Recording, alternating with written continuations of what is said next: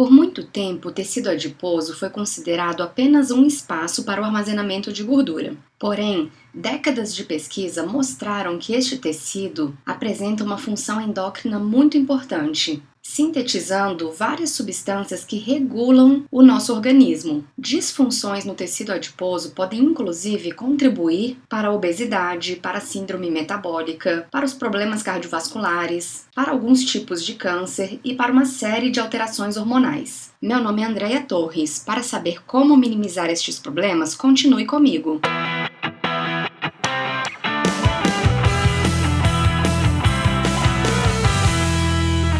das razões é o fato das células de gordura produzirem e secretarem várias substâncias inflamatórias, como citocinas, que aumentam a gravidade de todos estes problemas. Este processo inflamatório também recruta células do sistema imune que acabam entrando no tecido adiposo e estimulando a produção de mais citocinas. Por isso, o tratamento de todos estes problemas envolve uma alimentação muito anti-inflamatória. Para tanto, sugere-se a redução do consumo de produtos industrializados, de álcool, das gorduras saturadas e do sal, enquanto se eleva o consumo de fibras, carboidratos de baixo índice glicêmico, gorduras insaturadas, como o ômega 3, vitaminas e minerais e substâncias antioxidantes presentes em frutas, verduras, legumes e leguminosas. Estas substâncias antioxidantes e anti-inflamatórias do reino vegetal recebem o nome de fitoquímicos. Um destes fitoquímicos é um pigmento denominado licopeno, que está presente em vegetais de cor vermelha, como a melancia, a goiaba e o tomate.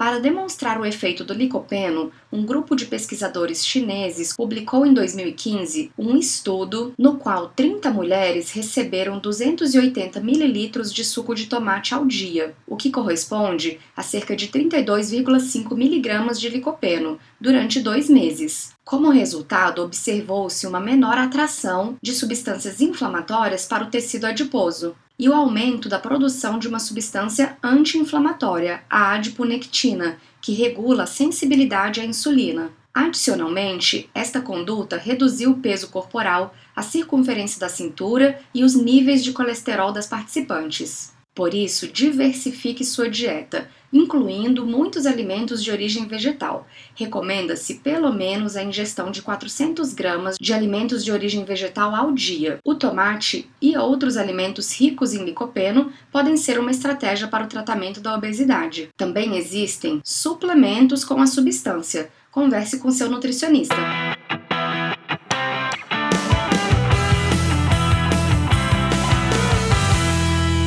Nome é Andréia Torres, eu sou mestre em nutrição humana, especialista em nutrição esportiva e funcional, especialista em nutrição clínica e doutora em psicologia clínica e cultura. Se você gostou deste trabalho, assine a newsletter lá no blog nutrioga.com.br para não perder nenhum episódio. Você também pode acompanhar minhas dicas lá no Instagram, usuário Andrea T, ou então no Facebook, facebook.com barra dicas da nutricionista. Um grande abraço e até o próximo programa.